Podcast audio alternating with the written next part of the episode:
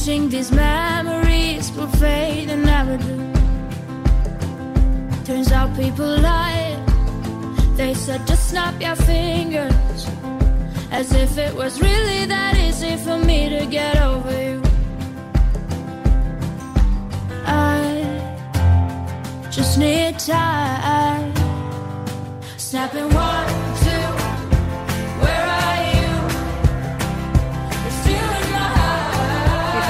Llevamos toda la temporada con esta sintonía. Eh, a mí personalmente ya sabéis que me gusta mucho. eh, y creo que es eh, la primera vez que tenemos una invitada en esta sección a la que le pega tanto esta sintonía. Tengo que decirlo, no sé. Le estoy mirando ahora la cara y digo, te pega, te pega totalmente. Os la voy a presentar porque tenemos nuevo libro en nuestra, un nuevo título para nuestra Biblioteca de la Salud. Se llama Ama lo que comes, lo escribe Lucía Gómez. Ella es experta en alimentación saludable e inclusiva. Entenderemos un poquito más eh, lo que es alimentación inclusiva para el que pues no sepa lo que es. Oye, siempre se aprende un poquito más. Seguro que la conocéis si os gusta esto de aprender a cocinar por redes sociales como eh, Cocinando el Cambio. Eh, también tiene una página web que se llama así, Cocinando el Cambio. Ha escrito otro libro y ahora viene con uno nuevo. El primer libro se llama Cocina tu cambio, tus platos favoritos. Y el de ahora es Ama lo que comes. Lucía Gómez, ¿qué tal? Buenas tardes. Muy bien, gracias por invitarme. No, gracias por, por estar aquí con nosotros, porque aparte siempre agradezco cuando venís aquí al estudio. ¿eh? Es, es distinto, eh, las entrevistas de tú a tú en vez de por teléfono. O sea que yo os agradezco esa molestia de venir aquí y presentarnos tu libro, tu nuevo libro, eh, tu segundo libro, Ama lo que comes. Eh, bueno, decía que seguro que muchos de nuestros oyentes te conocen por, por redes sociales, ¿no? Es un poco, en este libro, eh, lo que tenemos es un poco lo que conocemos de ti también en ese Cocinando el Cambio, ¿no? Esas recetas con las que nos acompañas y nos enseñas a comer bien. Sí, de hecho el libro está basado en una membresía que tengo yo, eh, porque tengo una escuela online. eh, y tengo una membresía de menús saludables que se llama Método Sano. Y el libro es un poco la esencia de, Método Sano, ¿no? Un poco entender por qué comemos bien y luego los recursos necesarios para poder hacerlo y siempre disfrutando. A ver, y lo dices sonriendo porque sabes perfectamente que ahí es donde tenemos que empezar, porque muchos oyentes dirán, sí, vale, ya sabemos que hay que comer sano, pero a ver, Lucía, ¿se puede amar lo que comes? También es verdad que, que por cultura todos tenemos, oye, si tengo que comer sano o por una enfermedad o por algún problema o porque realmente quiero cambiar, lo primero que viene a nuestra cabeza es dieta, después viene pollo a la plancha, ensalada Acelgas rogadas. y acelgas. Poco más. Y una naranja de postre. Yo soy an- anti eso. O sea, eh, de hecho, siempre a mis alumnas no les cuento, no podéis comer eh, pollo a la plancha con acelgas rogadas y me preguntan, pero es que eso no es sano. Y como, sí es sano, pero es un rollo, ¿no? Claro. Es como, yo, que- yo creo que no se puede mantener. De hecho, al principio del libro hago un. Como si fuera también una relación, ¿no? De una relación de pareja. No se puede mantener algo que no amas, ¿no? Si Ah, tú, bueno.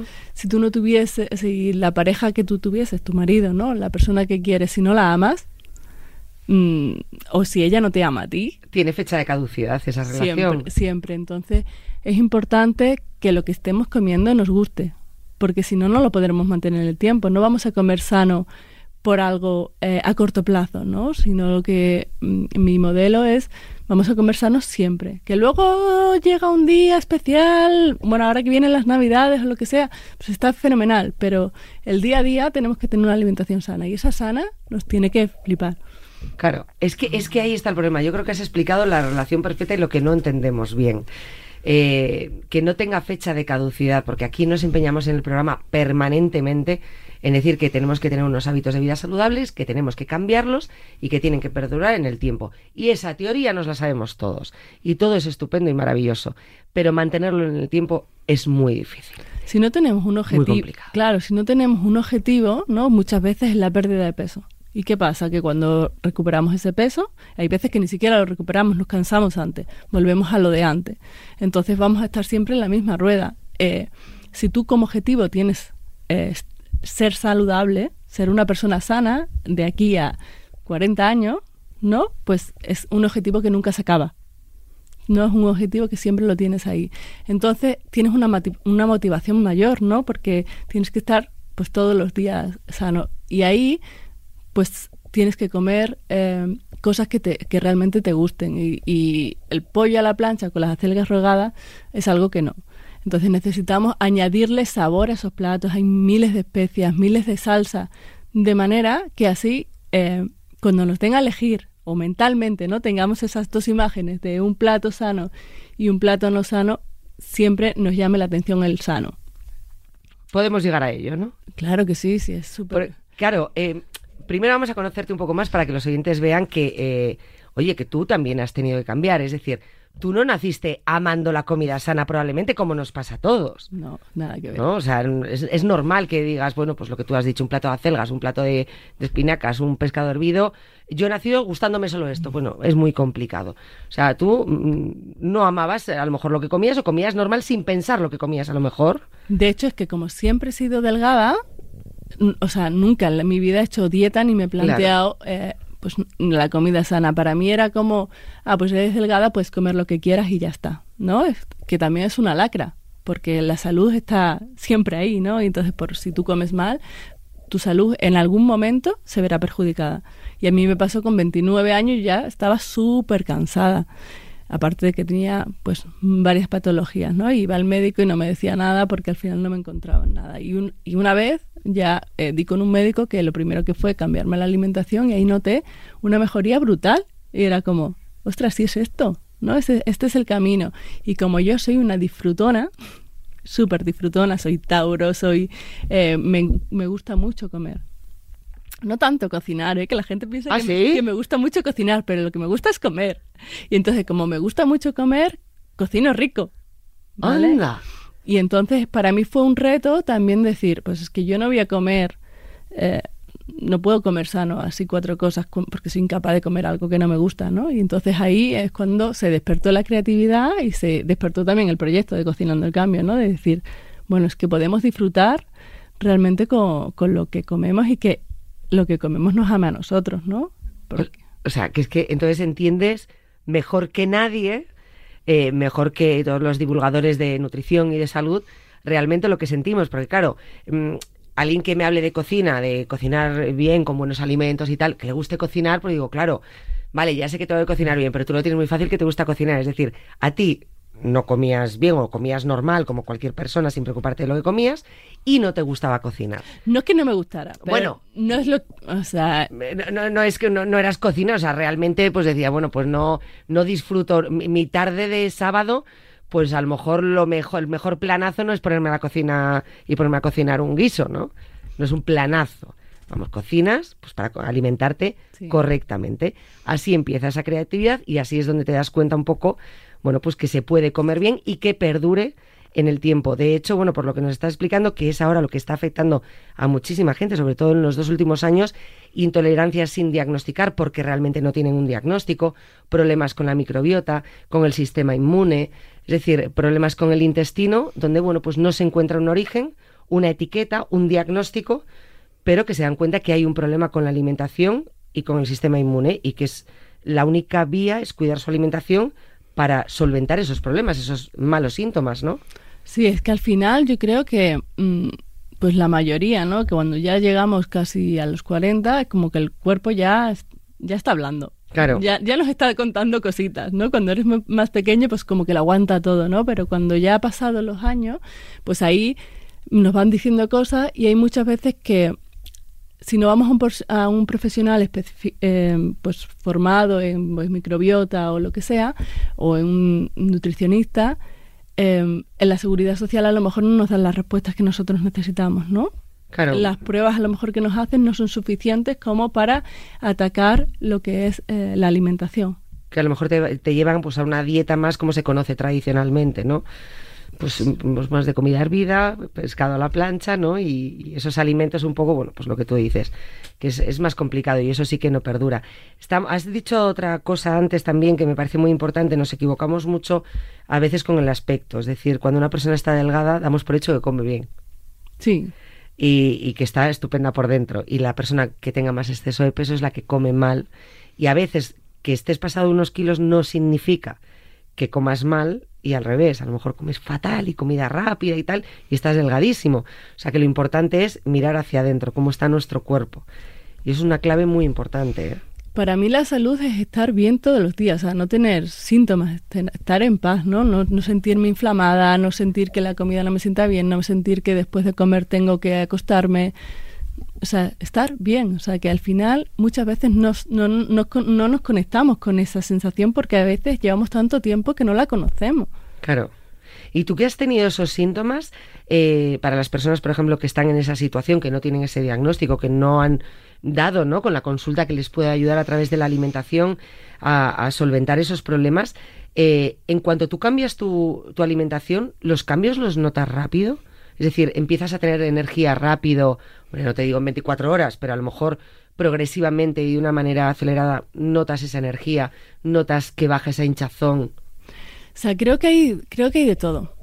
O sea, creo que hay una parte en en cuanto le estamos dando buena gasolina al cuerpo, ¿no? Que sería. Sí. Eh, el cuerpo responde, ¿no? Yo lo notaba muy rápido. Pero lo que no podemos pretender tampoco es si tenemos una patología o cualquier cosa que nos pase, que en un mes, porque estamos muy acostumbrados al... la inmediatez. y el chip dieta, ¿no? De En plan, esto es un mes y ya, ¿no? Sí. Eh, pues no, o sea, tienes que hacer cambios como para siempre y hay veces que pues con el tiempo cada vez te irás sintiendo mejor, que es lo que me pasa a mí, ¿no? Rara vez tengo inflamación, rara vez me han sentado mal algo. Y esto para mí es oro. ¿Y qué crees que es lo que hacemos mal?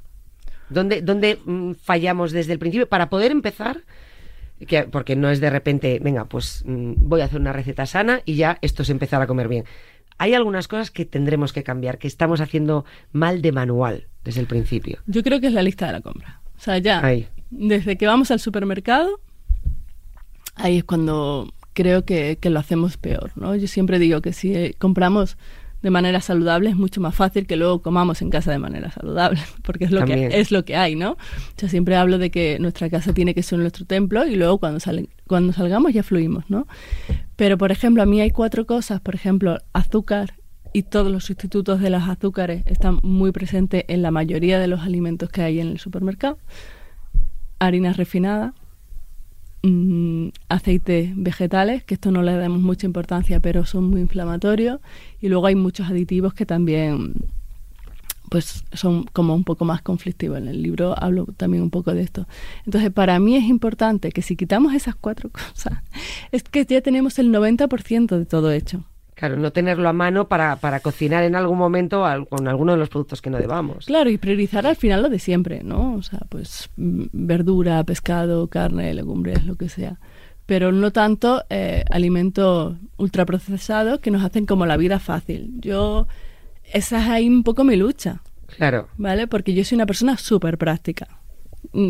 Para todo. En general en la vida tengo una mente práctica, entonces yo lo que enseño también es como que tengas los recursos para poder hacerte una cena o una comida de manera práctica y que te puedas organizar para que no para que no sea un mundo, ¿no? Para decir, ay, venga, tengo ahora toda la compra saludable, pero es que ahora tengo que estar todo el día cocinando para poder estar sano, cuando esto no es real. O sea, tenemos nuestro trabajo, nuestra familia, nuestra casa, todo, y, y necesitamos eh, pues eso, que organizarnos y que el tiempo sea mm, pues eh, cortito el que le dedicamos a la comida, ¿no? Porque si no, vamos a tirar siempre de algo ultraprocesado que es abrir, calentar y listo. Eh, es, que, es que es así y mm, también entiendo lo que estabas diciendo, ¿no? Es decir, bueno, pues es que no me quiero pasar tres horas eh, cocinando y, para comer bien y tal. O sea, mi vida es mucho más que cocinar, pero también es verdad que para tener una vida sana, lo que cocines es muy importante. De hecho, bueno, tú hablabas ya no solo en el libro, eh, anteriormente tienes el, método de los cuatro fuegos. ¿eh? Esto me encanta, el método de los cuatro fuegos, para aprovechar ese tiempo que dediques cocinando, que le saques el máximo provecho y que puedas cocinar un menú que te ayude en los días, ¿no? Claro, hay varios tipos de personas, ¿no? Eh, yo esto siempre lo, pongo como ejemplo. Está mi marido, que, está bien, que está cocinando. Y el resto del mundo, mi marido y el resto del mundo. Bueno, que está cocinando mientras que se está viendo una serie y está viendo cómo se pocha la cebolla.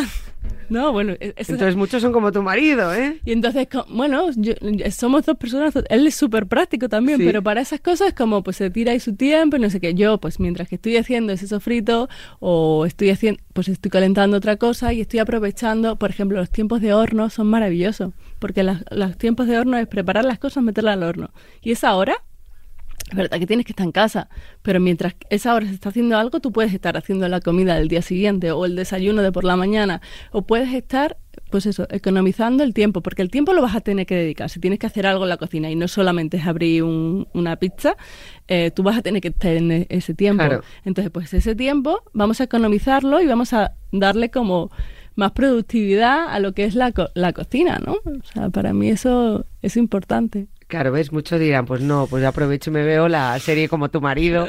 Digo, al menos adelanto un capítulo, pero ojo, eh, al final si miras a largo plazo, ¿no? Y poder solucionarte la semana, pues eso desde luego no es productivo. No necesitas cuatro horas, necesitas todo el fin de semana. Claro, puedes ponerte música. Eso sí. Música sí. O la radio. O la radio, claramente. Claro. O puedes bailar también, pero tienes que estar como concentrado.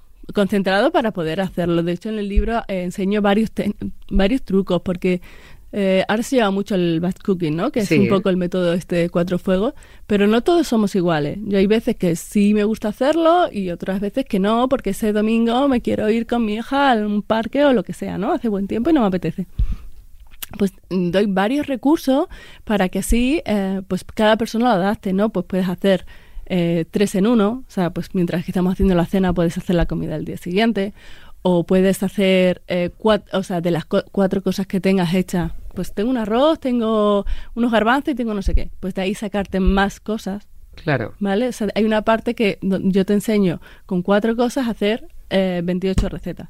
No, al final es tener, para mí es tener los recursos y adaptarlos a nuestro día a día. Eso te iba a decir, aprovechar los recursos, tanto en tiempo como los recursos físicos que tienes en casa, ¿no? El material y decir, oye, pues mira, de un Sí. solo plato, pues pueden hacer aquí, de un arroz no te vas a hacer un arroz con tomate, pues puedes hacerte una ensalada con, Claro. con dos cosas más y, y, bueno, pues ir completándolo, ¿no? Y sobre todo darle sabor. O sea, que hay un, un capítulo solo del sabor para aprender a utilizar especias aromáticas, para hacer salsas, que esto al final es lo que nos gusta.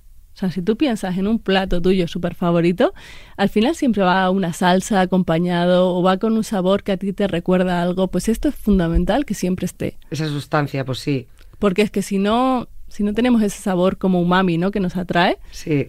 pues ese es el, esa es la chispa del enamoramiento, ¿no? Si no está, A ti te saltó la chispa, pero bien, ¿eh? Con la- Es una gozada, es verdad, porque al final esa alegría que vemos en tus redes sociales, que, que transmites a través de tu libro, que transmites tú misma, eh, por una alimentación saludable es lo que puede hacer que a otro le salte también esa chispa, que es lo que necesitamos para que perdure. O sea, pues lo que decías al principio, ¿no? Que sea como una pareja que pueda perdurar en el tiempo. Claro. Que haya una chispa que merezca la pena eh, no continuar con ello, con ese trabajo, con ese esfuerzo. Eh, luego hay otra cosa que me parece muy interesante, por ejemplo, en tu caso, eh, bueno, cambió todo, ¿no? Pues a raíz de ese problema de salud, te enamoraste de la comida y después de enamorarte de la comida nació tu hija. sí. ¿Qué pasa? A mí me parece muy interesante, a mí me preocupa mucho en el programa la gente joven, los niños. Porque en casa, bueno, pues, eh, o por cómo va la sociedad, ¿no? Eh, pues vuelven a cometer los mismos errores que cometemos todos. Y va a llegar una edad que van a tener que esforzarse por comer sano. Eh, va a requerir un esfuerzo, les va a costar más, no lo van a mantener en el tiempo. Eso solía llegar a partir de los veintipico años. Lo que me preocupa es que ahora llega a partir de los 14, 15 años, porque las enfermedades propias de adultos están apareciendo en niños. En tu caso, por ejemplo, como te enamoraste de la comida sana antes de nacer tu hija, tu hija está viendo en casa, porque el ejemplo es lo que más les puede llegar, esa eh, atracción por la comida sana, ¿no? Por no esa preocupación o, o ese enganche por los ultraprocesados o por los premios con la comida, sino que sea algo natural y que se alimente sanamente. El ejemplo es lo mejor que podemos dar a nuestros hijos. Nosotros somos los influencers de nuestros hijos. Ahí está. Yo no sé, tú que tú tienes una hija más mayor, pero la mía que está en tres años, o sea, es como solamente copia. Claro. Entonces, eh, para mí es importante, sobre todo, ya no solo los, los, los mil primeros días, ¿no? Que son los como si los tres primeros años, que es donde se forma también un poco la microbiota, que son importantes la alimentación, ¿no? Sino que yo- ellos tengan una base. O sea, una base en su vida, con tu ejemplo, o sea, ni forzando, para mí es no negar, no ofrecer, ¿no? No, no le ofrezco chuchería, pero tampoco intento negárselas para que no esté todo el rato pensando en eso, ¿no? Claro. De, bueno, de momento esta, esta lucha no la tengo porque todavía no, todavía no las conoce. Bueno, bien. Sí, sí, o sea, voy a cruzar aquí dedos, maderas, todo. Al final, como, cuanto más se retrase eso que, que les engancha, ¿no? Claro, al, final, para mí es importante que ella sepa lo que es una dieta sana. Y, y no porque yo se lo, se lo diga, sino porque ella lo vea. ¿no? Claro. Y que en casa vea que lo que se come y lo que se deja de comer. Y de hecho, el paladar de los niños es súper puro. No los tienes que convencer de nada, ni les tienes que tapar el azúcar. De, o sea, nada. O sea, ellos vienen con un paladar perfecto. Claro. O sea, que nosotros como, como madres y padres somos los que les tenemos que perdurar ese, ese paladar, ¿no? Pero una vez ahí, luego ya si llega la adolescencia, y, y bueno, ahí ya no es, ahí ya no deja, ahí dejas de ser el influencer. Sí, eso, eso sí. claro, pues entonces iban a hacer más lo que hagan los amigos y demás. Pues no pasa nada, será su, será su etapa y luego volverán siempre, ¿no? Al final, si nosotros pensamos, eh, siempre volvemos a las comidas de casa. Cierto. O sea, siempre tenemos esos recuerdos. Mira, eh, me contó una cosa muy interesante cuando, cuando abrieron el primer McDonald's. El padre eh, de mi marido habló con la persona que lo, estaba, que lo estaba abriendo en plan, a ver, aquí en España no va a funcionar, porque aquí ya tenemos muy buena carne, tenemos muy buenas hamburguesas, es un que, que funciona en Estados Unidos bien, pero aquí no va a funcionar. Y, y él le dijo, pero si es que tú no eres, tú no eres nuestro público objetivo, son los niños. Y los niños cuando coman esto de pequeño, de mayores, van a buscar esos sabores y van a llevar allí a sus hijos. Y bueno, Es que esa esa explicación perfecta. McDonald's ha funcionado, ¿no? No, no, desde luego. O sea, si lo hacían y cómo les funciona, eh, desde luego lo es- tenían claro. Pues es lo mismo con la comida sana. O sea, tú tienes que hacer el modelo McDonald's, ¿no? Es como, pues vamos a, vamos a cuidar esa alimentación en los primeros años de vida, donde siempre, de hecho en el libro lo primero que, que le digo eh, se lo dedico a mi hija para que eso sea como siempre la vuelta a casa, ¿no? Es como, pues a algún momento sé que pasará y que, querrá, eh, que querrá comer otras cosas y que yo la dejaré, pero siempre tendrá eh, pues eso dentro de su ADN. ¿no? en el día a día ese aprendizaje, ¿no? Bueno, y volverá. Claro, lo que, lo que ha sido su casa, lo que ha conocido realmente. Yo ahora, cada vez que pruebo un plato que hacía mi abuela, me encanta, la recuerdo. O sea, la comida no es solo comida, ¿no? Hay, hay un montón de cosas y emociones que están relacionadas con ella y es importante eso, ¿no? El- para mí, el tener con el ejemplo, predicar el ejemplo con nuestros hijos de que ellos tengan una alimentación sana y luego ya, pues, que vuelvan. Olores, sabores que traen recuerdos, ¿no? Claro. Pues que esos recuerdos sean lo, lo más sano lo más sanos posibles, si Sí. puede ser. Eh, quería hablar de ello porque creo que es, que es muy importante, ¿no? El, y como sé, y, lo poquito que te he conocido, sé lo importante que, que para ti, ¿no? Lo que te ha cambiado la vida con tu hija, con la alimentación y luego, por supuestísimo, con tu hija, pues, eh, pues quería tocar este tema para todos los padres que nos estén escuchando y que nunca es tarde, que da igual que nosotros, nuestros hijos sean adolescentes, que, que tengan tres años o que tengan 20, pero que cambiemos en algún momento eh, esa rutina. Muchas veces tenemos eso de decirle a nuestros hijos, hoy hay para comer garbanzos, lo siento. Ya le estás diciendo que es malo. Claro, sí, pero sí. si es bueno los garbanzos, ¿ya? Entonces, ¿por qué Yo le pides perdón? Yo me muero por unos ¿No? garbanzos. Claro, pero ya decimos, como a él no le va a gustar, ya, lo siento, vamos a cenar esto. Como diciendo, ya sé que vas a patalear, pero no le pongas la connotación negativa a un plato sano, ¿no? Claro, mi hija, por ejemplo, es que se muere por los guisos. ¿Ves? Le encanta. o sea, Pues lo que he ido conociendo, eso es muy importante.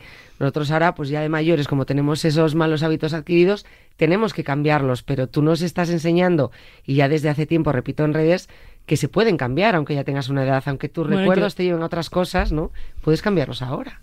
Claro, yo lo cambié con hiciste. 29 años. Por eso. sea, y ya está. Lo único que hay que disfrutar en el proceso, si no, es imposible. y se puede disfrutar en el proceso. Repito, te vemos en los vídeos. Yo he visto muchas debe, de las recetas eh, que tienes. eh, a ver, es que claro, ves las recetas y dices, no estamos hablando de la tradicional dieta eh, aburrida o que te puede cansar. O sea, son platos mm, apetecibles, que atraen, sencillos, porque aparte tú también cocinas de una, fa- una forma eh, sencilla, asequible, ¿no? Que sea un poco para todos los públicos, que no requiera grandes dotes culinarias, ¿no? Que eso también lo complica. Es, es muy sencilla tu cocina y a la vez muy atractiva, ¿no? Tiene todo lo que, lo que conlleva la palabra atractiva cuando lo trabajas mucho. Sí, es, es buscar ahí como el, como el compendio de, de que esté rico, pero que no te tires tres horas, ¿no? Yo muchas veces veo un libro de cocina y digo, uy, este, eh, digo, "Oye, esta receta tiene buena pinta, pero está tardando un montón. Esta, esta la corto. ¿Ah, le, sí? le corto, le corto un proceso y tardo la mitad. ¿En serio? Sí, sí, o sea, me gusta mucho hacer eso. Madre mía, ¿ves? Gestionando ya hasta los tiempos de cocción. Claro, porque al final es, que- es que yo, si tú quieres enseñarle a comer bien a la gente, necesitas ponérselo muy fácil, porque si no es que no vas a poder. Es que es lo que buscamos siempre. por eso es- fácil y que les y Claro. que lo quieran repetir. O sea, Eso porque me dice, sí es fácil, pero Pero no, sí, es fácil, pero no, no me entra. Vale, sí, me lo como rápido y ya está. claro, no, no, no, tiene que ser, ay, me encanta y, y que vuelvas a eso, ¿no? Y aunque luego tengas tus platos que no te que sean los que te gusten siempre, pero que vayas introduciendo poco a poco otros platos y sobre todo la verdura, la verdura se cocina se cocina mal aquí en España, hay pocos platos de verdura por sí mismos, ¿no? O sea, yo voy a un restaurante y quitando la ensalada que son al final suelen ser muy Sí. tristes, ¿no? La, la ensalada, como mucho en algunos restaurantes, pues las alcachofas. Las alcachofas que ahora están de moda, que, está, que están son- de moda, modísima. que a mí me parece estupendo porque además mi hija le chifla y entonces siempre hay el plato de verdura, pero es que no hay platos de verdura en sí mismos, Sí. son siempre como pequeños acompañamientos eh, de lo que sea, ¿no? Y, y a mí es importante que también se, se aprenda a cocinar bien la verdura, que, se, que la verdura es muy rica, ¿no? Y que sepamos darle eh, ese toque, ¿no? Yo conozco muchísima gente, de muchísimas alumnas que dicen, no, es que Lucía, es que esto no me gusta, no lo voy a comer, este plato que tú propones no lo voy a comer porque no me gusta. Y es como, pues que no, no, eh, no, no veo cambios. O sea, yo, mm, no te hago cambios a no ser que tengas una patología y no puedas comer esa cosa. Pues perfecto, pero si no, pruébalo. Claro. Y todas acaban en plan, claro, es que yo pensaba que no me gustaba, no sé qué, pero es que no lo sabía cocinar. Claro. O es que ahora no me gustaba nada esto y es que ahora me chifla. Y es como, claro, es que ten- tienes que probar maneras diferentes. Porque se quedan con la palabra, se quedan con la palabra celga. O se Sí, quedan bueno, con yo- la palabra alcachofa, o se quedan con la palabra, pero no. Claro. pues, bueno, yo de hecho, yo soy, yo soy una hater de las, de las acelgas, no me gustan nada. A mí tampoco, ¿eh? Nunca las compro. Y las coles de Bruselas tampoco. Uy, a mí, las odio. ¿Ves? Uy, pues mira, vamos por el mismo camino. Sí, sí, o sea, pero luego hay millones de verduras, que no pasa nada porque no te gusten dos. Claro, es que es O sea, eso. es que hay miles de verduras.